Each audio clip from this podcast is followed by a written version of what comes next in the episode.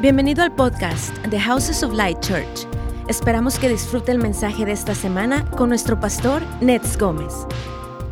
Y bueno, hoy vamos a continuar con la eh, parte 2 de Cantar de Cantar. Estoy muy emocionado porque es un libro muy precioso. Yo creo que es un libro necesario. Voy a explicarles por qué siento que es necesario. Porque estamos viviendo un mundo, hermanos, donde hay muchísima, eh, pues ustedes saben, hay resentimiento, hay odio, hay tantas cosas, ¿verdad? Y Dios ha traído un remedio y es el amor de Cristo para sanar el corazón de todos.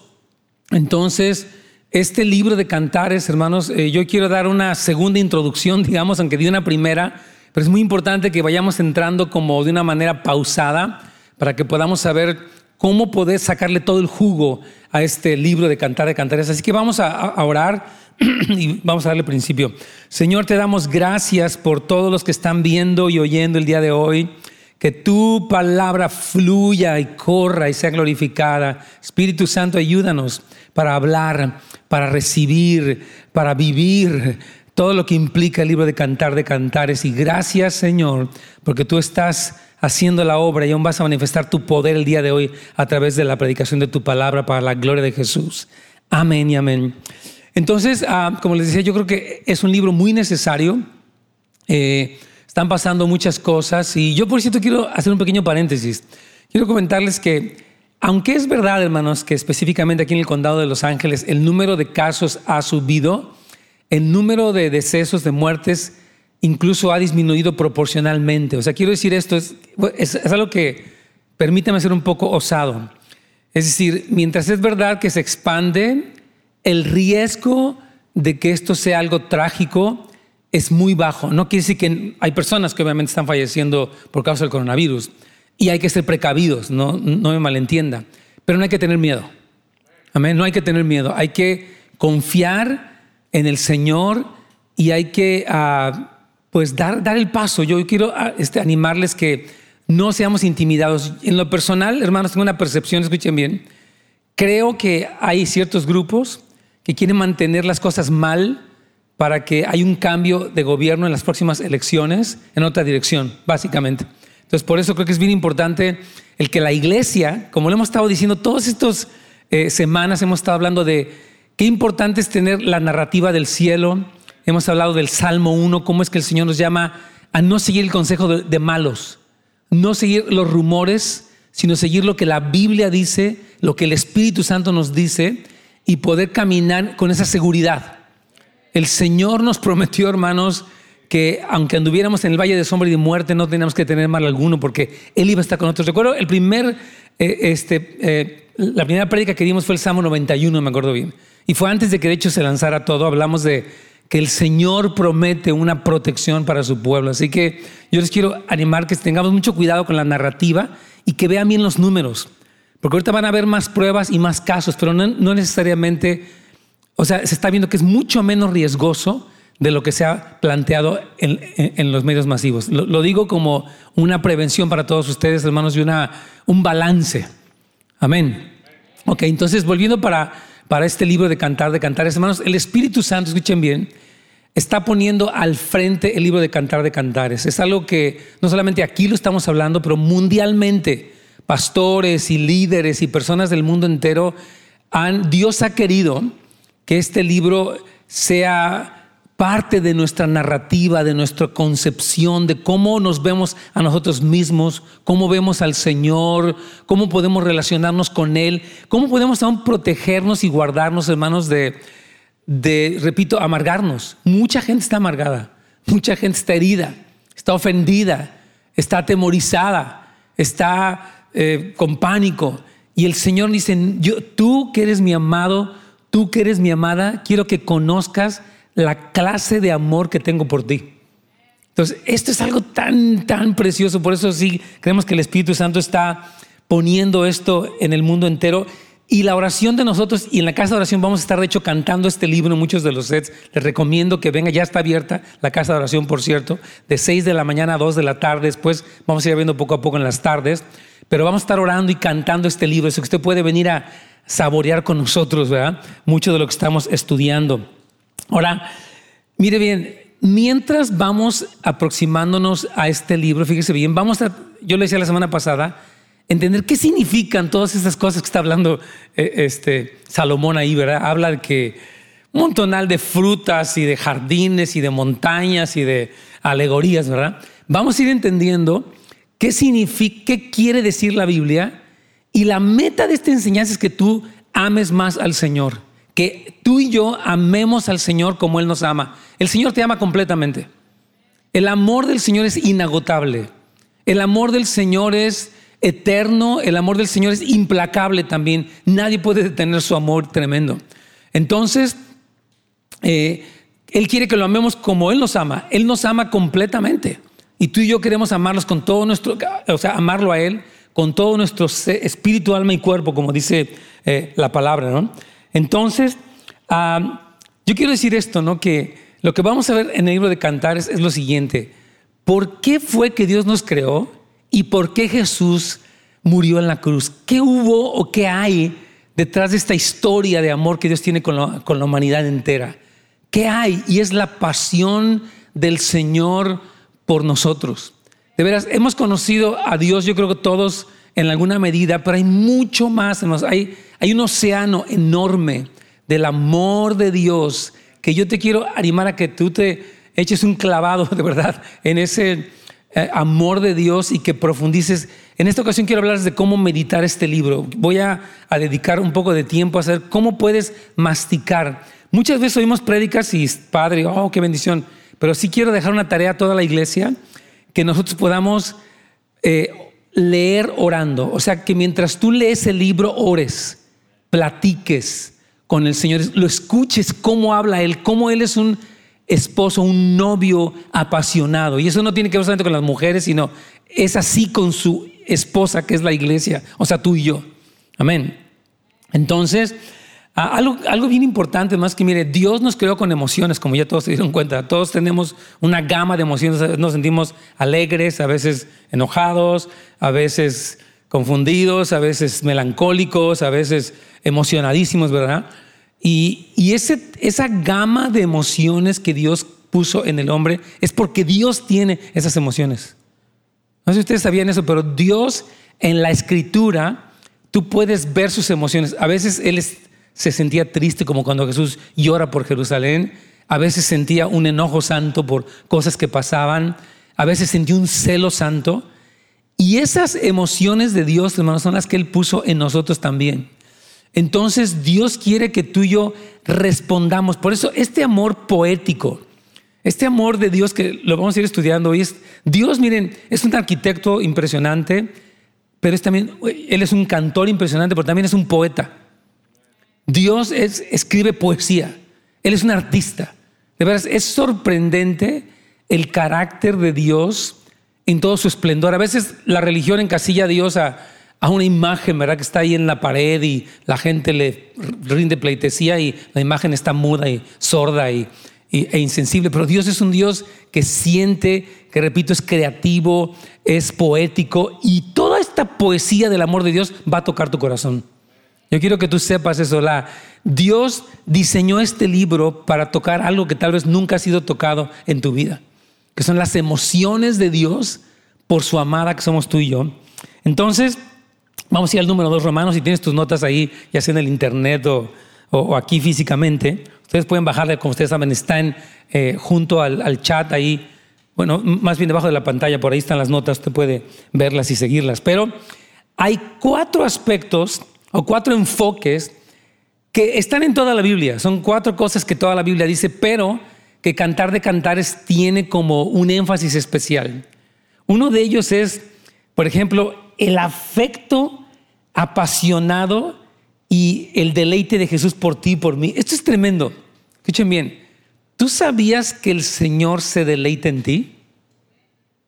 De verdad, eso es raro porque decimos, a veces hasta yo me caigo gordo yo mismo. Entonces no creo que Dios se deleite en mí, pero yo lo comparo mucho con un papá con sus hijos, ¿no? Un papá con sus hijos es como, oh, le causa uno una ternura, un cariño, un, deleite. Y dice el Señor, yo me deleito en el amor de mi pueblo, yo, yo, yo los amo, me, me deleito en ellos. Y este, este libro se va a enfocar mucho en hablar de ese deleite lo vamos a ir estudiando. También habla de la hermosura de Jesús como un novio apasionado. Vas a conocer, yo creo que una dimensión de Jesús más profunda, de cómo Él es un, tiene un, amor apasionado. Y yo, yo decía también en la, en la, eh, eh, en la prédica pasada, decía que aún los esposos van a empezar a amar mejor a sus esposas. Y también las esposas van a amar mejor a sus esposos. Porque vamos a aprender de esta historia de amor, por qué se hablan tan bien, por qué se tratan tan bien, porque aunque hay quebranto y hay ah, momentos difíciles, este novio no se da por vencido, sino que lucha por ella con, con un amor apasionado y de veras es impresionante. Y también otra cosa que vas a aprender en este libro es qué hermoso eres tú para Dios como creyente. Amén. Qué precioso eres tú, hermano, hermana, como un creyente. La, hermosura, cuando Cristo murió por ti, te cubrió con su sangre. Porque antes tú y yo estábamos bajo la ira de Dios, estábamos pues, en pecado y lejos de Dios, pero ahora su sangre nos limpió, nos santificó y ahora somos preciosos para Dios. Entonces, esta realidad es muy, porque uno lo dice como que soy precioso para Dios, amén, amén. Cristo me ama, bien lo sé. o sí, Cristo me ama con los cantos de los niños, está padre. Pero a veces decimos, sí me ama, pero me siento mal. Sí me ama, pero no me alcanza. Sí me ama, pero tengo problemas. Sí me ama, pero ya oré por algo y no sucede. Y como que hay una especie de tensión pero algo que tú vas a ver en este libro es ese amor tan especial, repito, tan apasionado por ti y por mí. Entonces, esto es de veras básico. Y aquí en el número, en el párrafo B, digo algo que quiero recalcar. La iglesia necesita estar equipada, hermanos, con esta revelación, debido a que todos hemos enfrentado heridas emocionales. O sea, más que nunca estamos viviendo una, era donde hay divorcio, hay separaciones, hay unión libre, hay traiciones. Ah, bueno, toda América Latina, hermano, está llena de violencia. Aquí también en, México, eh, yo veo las noticias y veo la tremenda violencia que hay, los carteles de la droga asesinando, encuentran 15 cuerpos de personas ahí. Eh, olvides una cosa tremenda. Entonces vivimos en un mundo donde hay tanto dolor que tú puedes caer nosotros, si no, si no nos protegemos bajo el amor de Cristo, hermanos, podemos volvernos desconfiados, eh, resentidos, amargados. Entonces dice, Señor, yo tengo un antídoto para eso y es mi amor. Dios tiene una forma en la que Él va a protegernos. Dice la Biblia en Mateo 24, por haberse multiplicado la maldad, el amor de muchos se enfriará pero no de todos. No dice que de todos, dice que de mucha gente. Tanto se multiplica la maldad, hay tanta desorden y caos y violencia que la gente se enfría, se resiste a volverse a Dios, se resiste a volverse uno al otro, se encierra, se aísla y dice, Señor, no, mi, pueblo va a estar resguardado. Y por eso este libro de cantares es tan clave. Yo creo que es muy de Dios cuando estemos estudiando este libro de verdad, en un clima de tantas cosas. Yo pienso mucho en, eh, pues en los millennials, ¿no? Yo amo a los jóvenes y aquí en la iglesia estamos trabajando para ministrarles y todo, pero yo, yo siento como ellos viven muchas cosas que ellos oyen, ¿verdad? Por ejemplo, esa terrible cosa que sucedió con George Floyd, ¿no? Un, fue un evento horrible, es verdad. La brutalidad policíaca es un error, es un pecado, está mal. Nos oponemos radicalmente a cualquier policía que hace algo así, obviamente, ¿verdad? Pero no vamos a permitir, es algo tan importante, que un evento así nos llene de odio. ¿Estamos de acuerdo? Yo, yo estaba predicando, ¿no? he hecho como mil Instagrams, pero uno de los Instagrams que estaba yo platicando con alguien le decía, ¿sabes cuál considero que va a ser el engaño del último tiempo? No es tanto una falsa doctrina, sino en el momento en el que tú odias, ya fuiste engañado y eh, eh, puede estar camino a que, a que seas parte de la gran apostasía y que sigas al anticristo. Porque este coraje te lleva a resentimiento y escuchar cosas falsas. Por eso yo digo que parte del engaño en último tiempo es estar enojado y sentir odio. Y mucha gente se le está alimentando, sí, todos son injustos contigo, odia al sistema, odia al presidente, odia a las autoridades, odia a las estatuas, odia a todos. Y ya, yeah, como una, wow. Y, yo, yo creo que, repito, hay un dolor real. Yo tuve la semana antepasada un joven afroamericano hablándonos, y de hecho voy a tener a otro afroamericano hablándonos para que entendamos. Yo, creo que a veces los hispanos no hemos entendido mucho el dolor de la comunidad afroamericana, la verdad. Muchos de nosotros estamos aislados, o sea, como que ajenos a lo que ha vivido la comunidad afroamericana. Pero tenemos que entenderlos y amarlos y dolernos con ellos, como dice la Biblia, llorar con los que lloran. Tenemos que poder nosotros sentir su dolor, ¿verdad? Pero en medio de todo eso, no tenemos que perder de vista, o sea, no, hermanos, no podemos, nada te puede llenar de odio. Tú, tú fuiste creado para bendecir, tú necesitas... Mira, voy a explicarte porque nosotros siempre podemos amar, porque somos perfectamente amados. Tú y yo, y esto no es rollo, no es como un rollo religioso, es real. Tú eres perfectamente amado. Aunque a veces no lo sientas, aunque a veces te sientas caído, tú eres perfectamente amado. Y este libro te lo va a recordar. Pero yo, quiero animarles, por favor, que no se contenten con oír la prédica del domingo. Quiero animarte a que lo lleves a tu lugar privado y dices, Señor, dímelo a mí. Dímelo a mí. Yo quiero escuchar que tú me dices eso a mí. A mí personalmente, en mi propia historia, donde yo he vivido cosas malas, regulares, buenas, traiciones o lo que sea, hipocresía de alguien, lo que sea, dímelo a mí. Y el Señor va, por eso les digo, Dios va a mantener a su pueblo libre de la ofensa, libre del odio. Es más, cuando nos persigan, vamos a decir, te bendecimos. Cuando nos ataquen, podemos bendecir. No sentirnos, oh, tú me atacas, yo te recontrataco. Suena como un taco, ¿verdad? Pero. Entonces, yo, yo sí creo, hermanos, que el cantar de cantares es uno de los destellos santos del corazón de Dios y muestra el anhelo de Jesús por su pueblo. Vamos a la página 2, los que estén siguiendo las notas.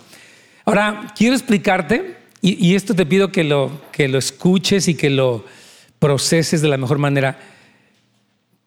Vamos a convertir el cantar en un diálogo de oración afectuosa esto lo hemos predicado muchísimo. Yo lo he predicado no sé cuántas veces a líderes, a pastores, a la iglesia, etc. Pero quiero invitarte a que sea una realidad para ti, a que lo, lo tomes. Entonces, fíjese bien, uno de los propósitos del Espíritu Santo, escucha bien por favor, es llenarte a ti del amor que el Padre tiene por Jesús. Voy a decir esto. ¿Te acuerdas? Tú, y yo estamos de acuerdo con que Dios Padre ama a Dios Hijo. ¿Estamos de acuerdo? Ellos se aman tremendamente. Y dice Cristo en Juan 17, lo oraba. Él decía, Padre, yo les he dado a conocer tu nombre y lo daré a conocer para que el amor con que me has amado esté en ellos y yo en ellos. Oye bien, la clase de amor intenso que Dios Padre tiene por Dios Hijo, dice, quiero que esté en ellos. Imagínate nada más qué amor tiene Dios Padre por Dios Hijo, tan intenso, un amor eterno, un amor perfecto. Dice, ese amor quiero que esté en ellos. Entonces, por eso es toda la escritura, pero específicamente Cantares, que tiene estos enfoques. Entonces, Dios quiere que tú y yo vivamos en ese lugar, donde estamos profundamente apasionados por Jesús. No importa si tú eres muy calladito, o si tú eres más colérico, o si tú eres más melancólico, o más sanguíneo, todos debemos estar llenos del amor que el Padre tiene por Jesús. esa es nuestra meta, esa es nuestra realidad. Y, repito, yo sé que hay muchas cosas que nos pasan pues, en la vida, ¿verdad? Problemas con personas, desilusiones, cosas que no salen. Pero si tú y yo vivimos en ese amor, nos convertimos en personas indestructibles. De verdad. Por eso Pablo decía, estoy seguro que ni la vida, ni la muerte, ni ángeles, ni principados, ni potestades, ni peligro, ni espada, ni hambre, ni desnudez. Nada me puede separar del amor de Dios. A Pablo le fue como en feria, pero no estaba mal. Él dijo, nada me separa. Yo sé dónde estoy viviendo y puedo sentirme seguro, aunque de repente me faltó de comer, o de repente me traicionó alguien, o de repente eh, iba a una ciudad a predicar y me apedrearon, o de repente Dios me mandó para Roma, y resulta que en el viaje naufragué tres veces, ya me, picó una víbora y casi me mata. y él dice, pero nada, me puedes, yo sigo siendo amado. Yo, ¿cómo Pablo podía vivir así? Si a ti y a mí nos pasara la cuarta parte, que lo que Pablo ya hemos tal vez renunciado a la fe, yo creo. Porque a él le fue como en feria, hermanos. De veras, era una tras otra, ¿no crees que era? Él, dice cómo llevaba las marcas de su apostolado. Él estaba Le habían dado tres veces 40 latigazos menos uno. Imagínate, 40 latigazos. No eran caricias, eran latigazos. Imagínate, pero él dice, no, no tengo problema. Y decíamos, ¿por qué Pablo pudo sobrevivir a, tanta contradicción y nunca eh, renunciar ni amargarse, nada? Porque él vivía en este amor. Por eso dice, ¿quién nos podrá separar del amor de Cristo? Dice, estoy seguro, dice Pablo, que nada me puede separar. Tú, tú, y yo somos llamados, hermanos, a vivir ahí. Y es una decisión personal. Quiero decirte que no es algo que yo puedo predicarte y tú puedes decir, ah, qué padre, o puedes decir, es que yo quiero ir por eso. Yo quiero eso en mi vida.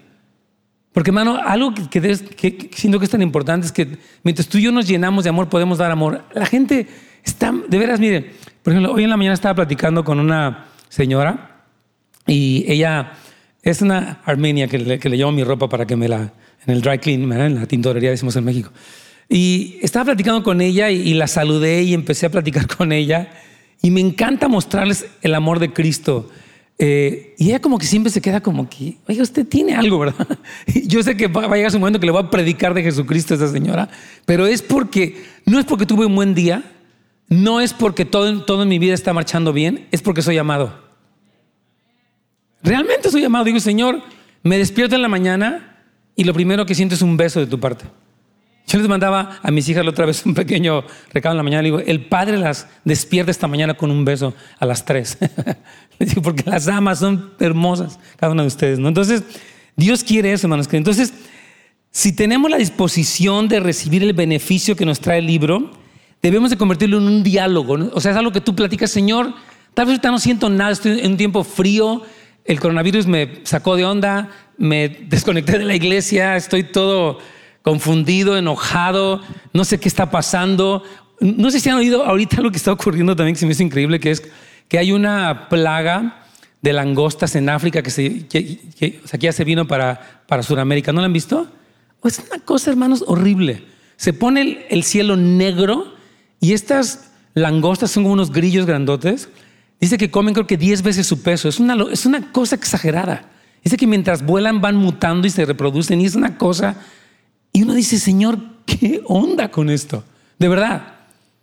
nosotros hemos hablado de cómo las cosas, bueno, lo que la Biblia dice, se van a poner más intensas. Por eso necesitas tú estar plantado en el amor de Cristo. De veras, para que aunque vengan sobre tu casa lluvias y tormentas, tu casa sigue sobre la roca. Entonces Dios te quiere a ti y a mí en ese lugar, hermanos, porque las cosas no están fáciles. Todos lo sabemos que están poniéndose, como decimos, color de hormiga. Entonces yo te animo a que tú vuelvas esto un pequeño lenguaje de oración. Te vamos a dar mucho material para que tú, o sea, para ti, bueno, tal vez no entiendo mucho, pero te vamos a dar estos escritos y tú vas a poderlo llevar. Ok, aquí está una frase, yo quiero platicarla. Repito, es como, yo siento que este, este libro es como una alberca a la que tú te puedes nada más remojar los pies, o te puedes parar en el chapoteadero y brincar un ratito, o te metes al hondo y empiezas a ver, dices, wow, ¿qué es esto? Es una decisión tuya. Yo no puedo forzarte a tener más hambre de la que tienes. Casi, casi aquí yo estoy dando un comercial y el que lo tome lo tomó. Yo creo que muchos lo van a tomar. Estoy seguro que sí los veo súper dispuestos. Entonces, eh, entonces no leemos cantares para aprender poesía, no leemos cantares desde un punto de vista académico, filosófico o poético. Y yo aquí pongo un ejemplo, ¿no? Es como, tú no vas a un restaurante y estudias el menú y te vas. Oh, qué bonito, aquí venden, no sé, un, no sé, un filete de algo al mojo de ajo y lleva no sé qué. Qué increíble, wow, y te vas a tu casa. Tú lo pides y te lo echas todo. Es más, el plato tratas de limpiarlo porque estuvo increíble, ¿verdad? Entonces, Cantares es así, es un menú que tú puedes no nada más estudiarlo, sino saborearlo. Entonces, Cantares es un libro para eso, porque Dios, repito, lo está poniendo en el forefront, lo está poniendo hasta adelante, ¿verdad? Para nosotros. Entonces, vamos para el número 4 romano. Y aquí, aquí te va la parte práctica y quiero un poquitito, ah, yo creo que al final vamos a cantar un poquito con el equipo de, la alabanza, todavía no, pero ya vamos, eh, ahí vamos. Entonces quiero hablarte de cómo encontrar a Jesús al leer, orando, cantarle, cantar. Yo les he dicho mucho, cuando leas la Biblia, acuérdate, no es un amuleto de la buena suerte, no es poner una palomita, no es cumplir con tu deber religioso. Si lo lees así, perdiste todo. Pero si tú lo lees como que, ok, el Espíritu Santo inspiró este libro y Él está vivo y Él quiere relación conmigo y Él quiere hablar conmigo, yo puedo hablarle de esto y puedo pedirle que ponga convicciones. Entonces, vamos a hablar básicamente de dos cosas, ¿no? Número uno es uh, cómo hay dos formas de leer orando. Una de ellas es que nos exhortan a creer la palabra. O sea, una cosa es leer y otra cosa es creer. Yo puedo leer mil cosas y otra cosa es lo que creo, ¿verdad? Entonces, cuando tú lees orando, lo primero que tú si tú quieres crecer en tu, en tu forma de creer la Biblia, tienes que empezar con una acción de gracias en tu corazón. Diciéndole, gracias Señor por esto que tú estás diciendo aquí en tu palabra. Gracias Jesús por esto que dices, especialmente en cantares. Por ejemplo, en el capítulo, en ese punto voy a enfatizar un poco. Capítulo 4, versículo 9 dice, cautivaste mi corazón, hermana, esposa mía.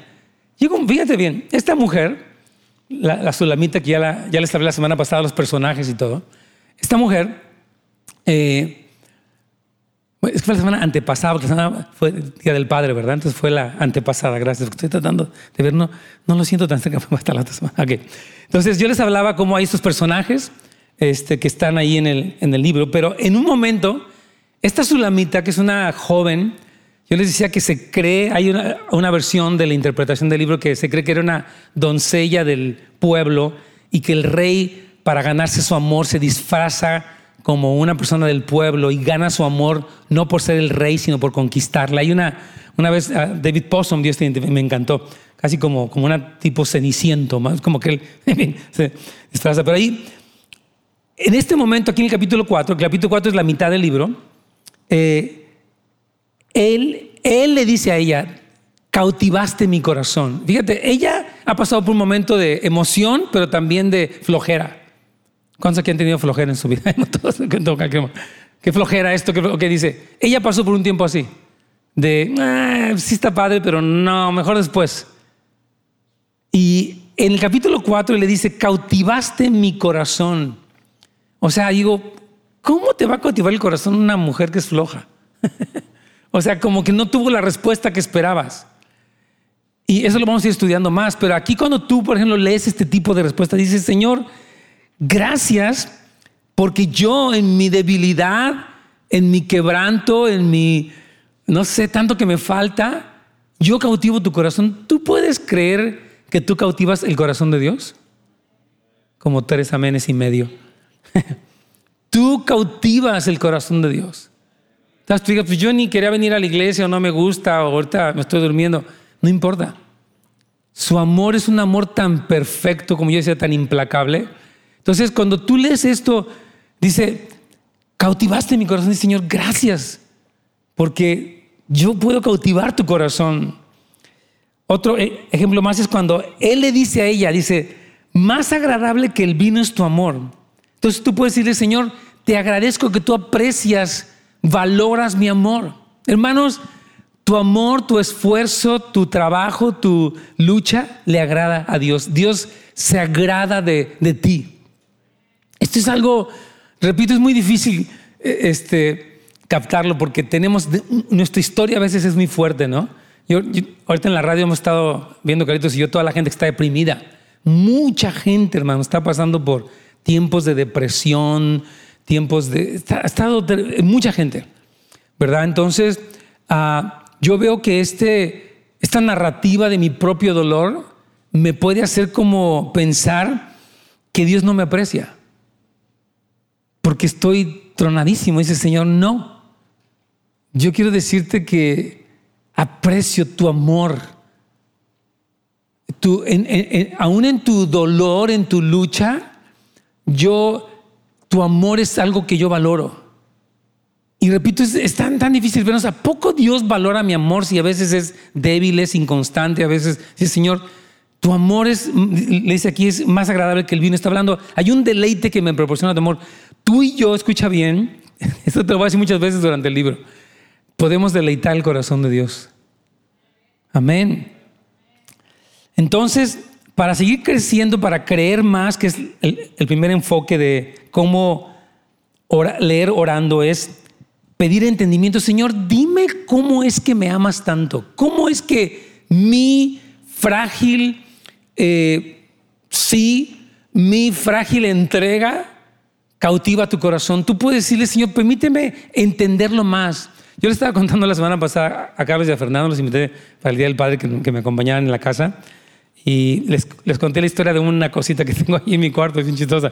Yo la otra vez estaba, eh, o sea, puse mi celular, y ya saben que el celular luego se resbala mucho, ¿verdad? Y dije, ¿qué ganas tengo de tener un, como un apoyo para mi celular? De tal forma que no se me esté cayendo porque lo recargo en algo y se resbala. Ya han visto, ¿no? Cómo se... Re...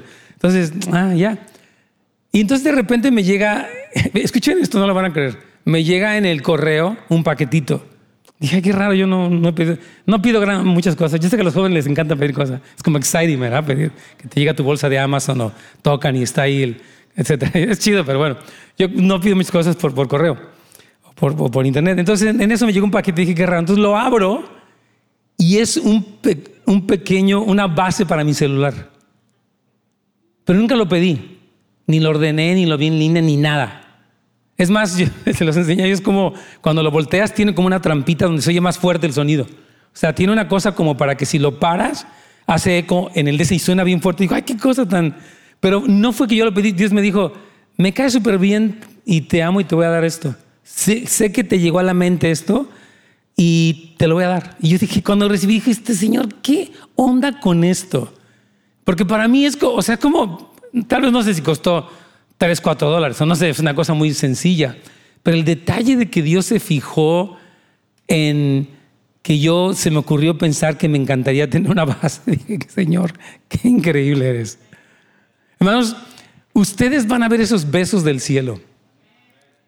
Ustedes van a ver esos besos del Padre aún en tu dolor, aún en tu lucha, aún en tu quebranto. Porque yo creo que el pueblo del Señor va a conquistar el pecado no porque vive condenado, sino porque se sabe súper amado. Soy tan amado que voy a luchar contra mi adicción, contra mi tentación, contra mis cosas. Voy a luchar y voy a vencer. Amén. Entonces, ah, repito, pedimos entendimiento. Voy a la, página 3. Entonces, mientras en esta primera forma de, de diálogo, tú oyes fíjate bien, durante el libro vas a escuchar que el amado le dice cosas a la amada, que eres tú, tú y yo, lo, decíamos la semana pasada, es la interpretación del libro, una de las más importantes. Y tú puedes decir, Señor, muéstrame cómo cautivo tu corazón. ¿Por qué es que, aunque a veces yo me caigo mal, tú me amas? Aunque a veces yo no me gusta mi vida, tú me amas. Aunque a veces yo desapruebo lo que hago. Miren, hermanos, Satanás le encanta condenarnos, le encanta hacernos sentir que, que no la hacemos. Tú no, tú no la haces, tú no sirves, tú no puedes, tú eres inútil, tú eres un problema, tus problemas son muy grandes, tú la regaste. Satanás es el acusador de los hermanos, pero el Espíritu Santo, ¿saben qué es? Es el consolador. El Espíritu Santo consuela, anima, refresca a su pueblo. Entonces, es lo que el Señor quiere hacer. Y por eso nos habla así. Cuando tú dices cosas, dices, ya dices, ah, no lo puedo creer. Como que, no, no creo que sea para mí. No, sí es para ti. Entonces, tú le puedes decir, Señor, muéstrame qué significa este deleite que encuentras en mi amor. Y la segunda cosa, porque quiero animarte a que hagas dos cosas mientras tú lees orando. ¿Sí se entiende? Estás leyendo y vas orando. Es muy simple. Vas leyendo un pasaje, ok, Señor, dices que la amas, quiere decir que me amas a mí. Señor, pues quiero eh, pedirte que me des, te doy gracias y ayúdame a creer esto. Quiero creerlo. Mi hermano, una cosa es que por años hemos oído prédicas, pero tal vez sin que nos han entrado por aquí, nos han salido por acá. O sea, ha sido una enseñanza muy superficial. Dios no quiere que esta enseñanza sea superficial para ti, porque esta enseñanza te va a hacer vencedor. Aunque tú vivas en un matrimonio difícil, en una circunstancia difícil socialmente, tú vas a ser vencedor. Hmm, como que los vi animados, pero no tan animados. Nada, no es cierto. Entonces, la segunda cosa es comprometerte a obedecer. O sea, oramos leyendo para creer y oramos leyendo para obedecer. Cristo dijo, e, el que me ama mi palabra guardará. O sea, como que un resultado de, de todo esto que sucede es que tú dices, Señor, yo me decido hacer esto. E, esto que estás diciendo en, tu palabra, quiero hacerlo. Por ejemplo, fíjate, en una de las partes en el capítulo 2 le dice él, mi amado habló y me dijo, levántate, hermosa mía. ¿Y saben qué hace ella que no se levanta? Ándale, levántate. Dice, ay no, qué flojera, ahorita no. ay no, no, no, ahorita no, que después. Clásico de que sí, pero mañana o lo que sea, ¿no? Entonces, él le dice, levanta. Entonces, cuando tú oyes, fíjate, oyes que el amado le dice a ella, levántate, hermosa mía, dice, Señor, yo me comprometo a levantarme. Yo te pido, fortaléceme para responderte bien. Es, como un compromiso de decirle sí al Señor. A veces cuando la gente oye un pasaje, no, mejor no me comprometo porque para regarla, mejor no me comprometo. Comprométete, Señor, dame la fuerza para cumplir esto. Básicamente lo que está diciendo aquí es que tú vas fuera de la zona de comodidad. Es, difícil romper nuestra zona de comodidad, hermanos. A veces estamos acostumbrados a algo y cuando algo nos quiere sacar, es difícil. Esta pandemia fue así, es como que nos sacó a todos de...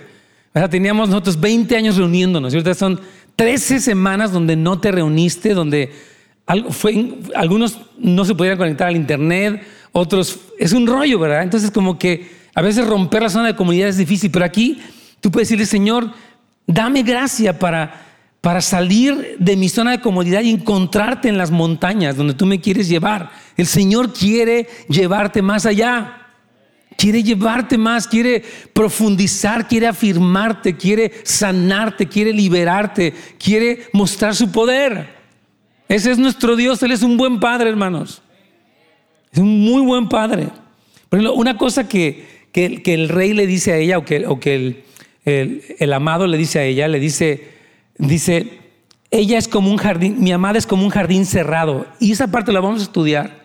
está diciendo que los jardines de los reyes antes eran lugares muy exclusivos y no podía entrar nada porque eran lugares muy, muy lujosos, etc. Entonces dice, mi amada es un jardín cerrado. O sea, ella no permite nada que la contamine.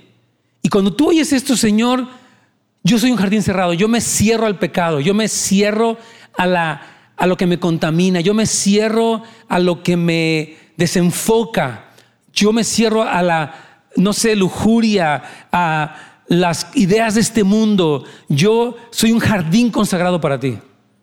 ¿Me explico? Pero tú tienes que platicarlo con Dios eso.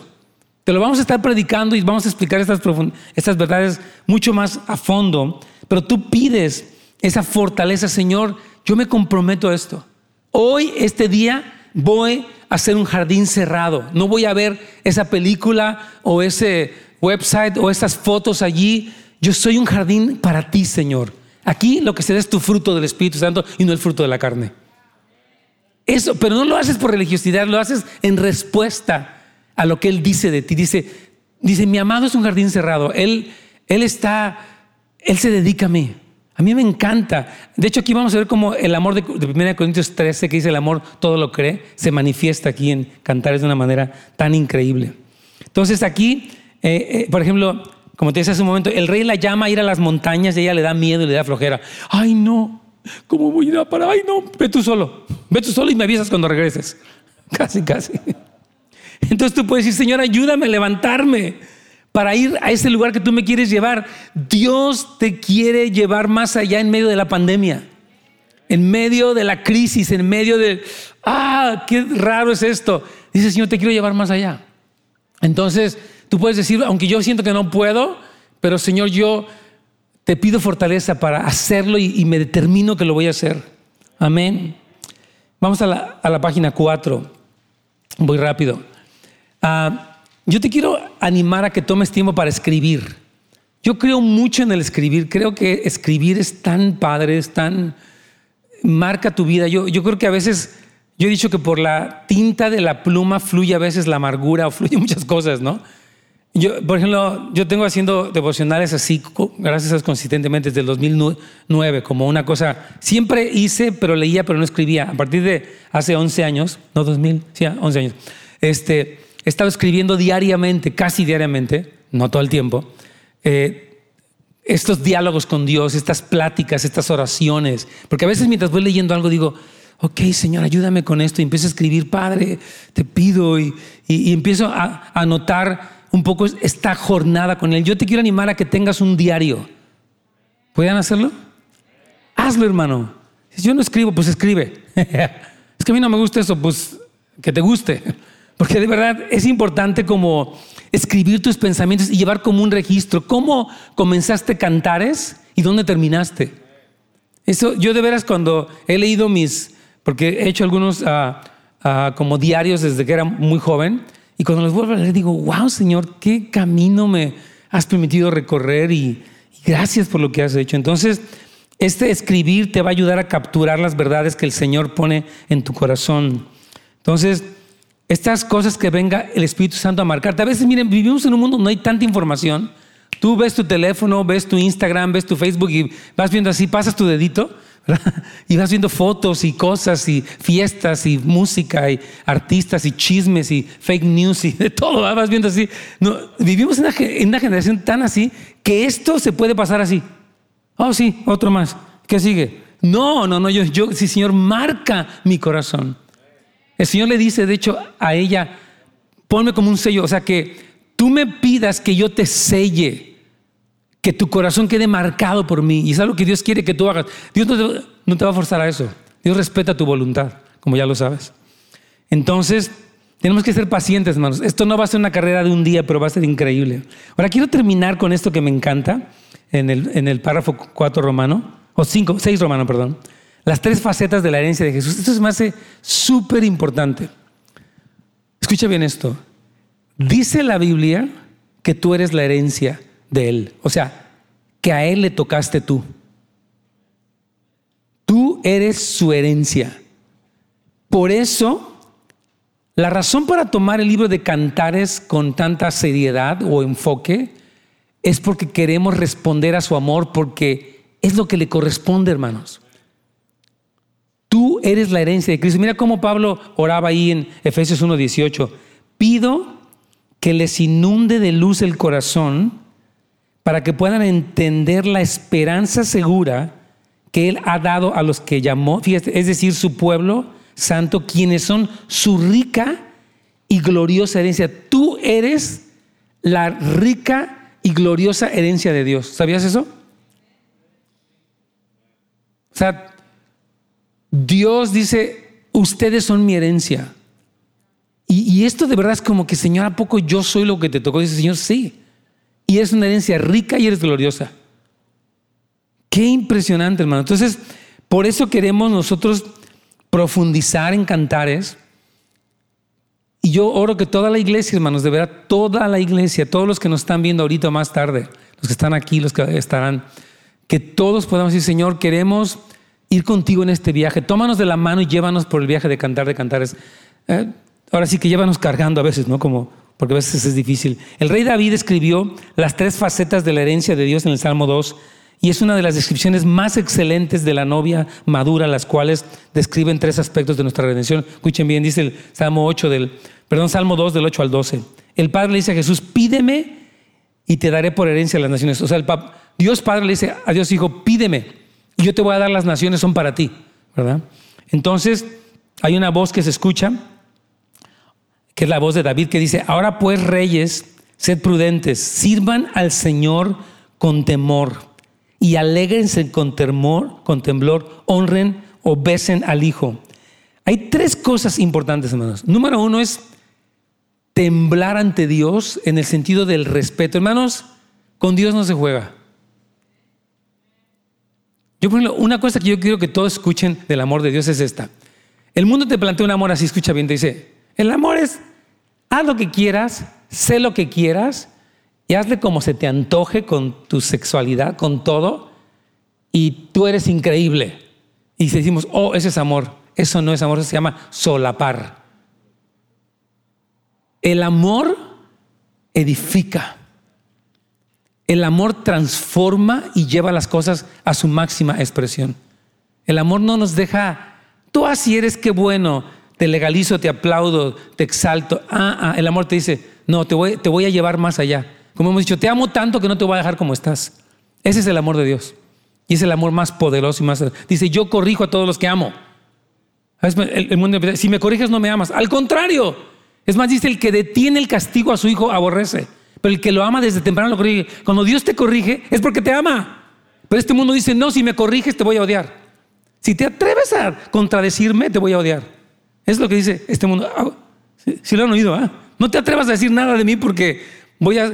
Ahora está esta, se llama cancel culture. ¿Se han oído ese término? Que es una cultura donde el mundo te cancela. Si tú un día dijiste algo contrario, ellos se encargan de desaparecerte, de que no trasciendas, de cortarte en las redes sociales, de que tú seas cancelado. El mundo no... Ellos dicen que, supuestamente dan un amor incondicional, pero si lo dieran, decir, bueno, aunque no esté de acuerdo contigo, pues tú me amas a todos, ¿no? Somos diversos, pero no. Pero el amor de Dios es tan perfecto porque el amor de Dios sí te, te eleva. Hermanos, si Dios, fíjese bien, Dios como me encontró a los 16 años o 15, si su amor no hubiera transformado, ¿qué sería de mí, de mi familia, de todo? Sería una vergüenza. El amor de Dios me ha transformado, me está cambiando, me limpia, me estira, me corrige y, me hace ser, ser un buen esposo. Y gracias Señor porque me amaste tanto que me estiraste. Porque el amor no era, no tú así eres. Y qué chido, bravo. No, nada de bravo. Amén. Algunos están como que. Es que sí es el amor de Dios, hermanos. Entonces, este temblor, temblamos en temor de Dios al ver la majestad eterna de Jesús. Yo cuando veo, hermanos, tenemos que conocer a Dios como juez, porque Él es un juez que va a juzgar el mal. Por eso Cristo vino, porque si Cristo no hubiera venido, todos estaríamos, como dice la Biblia, por cuanto todos pecaron, están destituidos de la gloria de Dios. Dice la Biblia, todos se apartaron por su camino. Cada quien hizo lo que se le antojó, mas Dios cargó el pecado, eh, o sea, nuestro sobre Cristo. Dios trajo la respuesta. Amén. Pero si temblamos ante la seriedad, con Dios no podemos jugar, hermanos. Es la primera. Apocalipsis nos muestra un poco, y eso ya lo vimos cuando estudiamos Apocalipsis.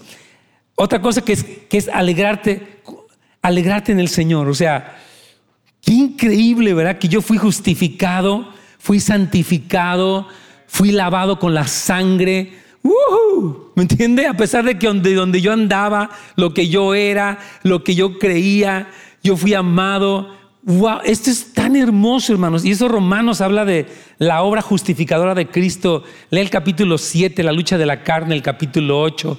Es impresionante. Romanos es impresionante. Porque nos habla de esa obra que nos libró de la condenación y nos colocó en un lugar de favor para la eternidad. Qué increíble. Ahora, el último es la honra, es besar al Hijo, es lo amamos con todo nuestro corazón, expresando un amor. Te tengo afecto, Jesús. No te sirvo porque te tenga miedo solamente, sino te sirvo porque te amo. Mi amor es tuyo, Señor. A mí, una de las frases que me amo de David, del Salmo 91, es cuando dice: Por cuanto a mí ha puesto su amor, yo también lo libraré. Dijo el Señor: Cuando tú decidiste que me ibas a amar a mí, por cuanto tú hiciste eso, yo te voy a librar. Dice, por cuanto en mí ha puesto su amor, porque el poner nuestro amor es una decisión, tú puedes poner tu amor en el dinero, puedes poner tu amor en el éxito, puedes poner tu amor en lo que quieras. Es tu decisión. Pero dice, si tú lo pones en mí, decides que me vas a amar, yo te voy a librar. Una de las cosas que voy a hacer contigo es librarte. Wow, y a mí me encanta ese Señor, quiero poner mi amor en ti. Yo quiero poner mi amor en ti cada día. Entonces, cuando hacemos esto, tocamos el lado emocional y le damos el su herencia. Señor, lo mínimo que te mereces es un amor leal, un amor apasionado, un amor total en medio de mis luchas, en medio de, oh Señor, no sé qué hacer, me siento mal. Me dice, Señor, ya, ya, ya, pero yo sé que tú me amas. Yo sé que tú me amas. Yo sé quién eres, tú eres mi amado. Ella, vamos a ir estudiando la, semana que viene, bueno, la otra primeramente, después que esta que viene, vamos a hablar un poquito de 4 o 5 de julio, algunas cosas. Pero la otra semana vamos a ir estudiando más. Entonces yo te animo a que estas preguntas que tengo aquí eh, al final, quiero animarte que las, que las platiques con tu grupo de amistad para que empecemos esta jornada de profundizar y empieza a leer el libro de Cantares. Tal vez, repito, se te haga un poco de que, wow, aquí la parejita se puso medio romántica, pero medio intensa también. no todo lo que se dice. Está padre. O sea, se quieren los dos y están súper enamorados. Súper, súper apasionados uno por el otro. Pero, repito hermanos, ese amor, fíjate, hay una frase rápido en Isaías 62 donde el Señor le dice a Israel, tú ya no vas a ser más desamparada ni desolada, sino que tú vas a ser Hepzibah, que es en ti está mi deleite. ¿verdad? Y Beula, que tú eres mi desposada. El Señor quiere que todo el pueblo entienda que somos Hepzibah. En ti está mi deleite. Pero en mí, Señor, dice, sí, tú, tú eres mi deleite. Tú me encantas, yo te amo. Ese es el cambio, eso, rompe la religiosidad, porque la religiosidad es de que nunca la voy a hacer para llegar a Dios, siempre la voy a regar y voy a estar bien chafa y a Dios mejor. ¿Es la religiosidad? Nada. Pero la relación de amor es otra cosa. Él se deleita en mí. Yo me acuerdo, cuando tenía yo luchas, una de las cosas que Dios me enseñó para luchar contra mi pecado es esta, Nets, tú vas a cambiar no para que te amo, sino porque te amo. Como te amo tanto, mi amor, mira, la condenación te dice, tú siempre ves pornografía, eres un chafa, fuchi, vete aquí, ¿verdad? Pero el amor dice, ok, estás con esa lucha, pero yo te amo. Y dices, ¿en serio? Dice, Señor, sí, sí, sí, y te amo. Y, ese amor, entonces, como me amas, dejo esto porque soy amado. ¿Me explico? Es, tan diferente la aproximación de, de, este soy amado, por lo tanto renuncio a estas cosas, no para ver si Dios me acepta, a ver si me echo un milagrito ahí. No, esto es tan importante, hermanos. Entonces, ¿qué les si nos ponemos de pie y vamos a orar? Vamos a, vamos a acordar un poquito con el Señor algunas cosas. Amén. Ahí donde tú estás en tu casa, en tu carro, donde te encuentres, ya pronto vas a estar aquí también con nosotros. Repito, el día 11 y 12 de julio tenemos nuestros cuatro servicios, regístrate. Eh, la, semana que viene estamos aquí en el, en el del domingo, en fin, está conectado en línea, pero el día 11 y 12 vamos a poder estar más juntos aquí, nos va a encantar, pero por lo pronto vamos a responder. Señor, te damos gracias. Gracias, Señor Señor, hoy rompe con tu amor toda sombra de religiosidad, de duda, de temor, de ansiedad, de dolor. Señor, que no gane lo malo que alguien me hizo, sino todo lo bueno, lo hermoso, lo maravilloso que tú eres. Y esto es real, Señor. Este amor, este ser Jepsibá, es para nosotros. Y Señor, en ti está mi deleite. En ti, en ti, en ti, oye bien. Tú eres mi deleite. Te amo. Te amo. Te amo, dice el Señor. Eres amada. Eres amado. Tu amor es hermoso para mí. Eres mi deleite, eres mi herencia, dice el Señor.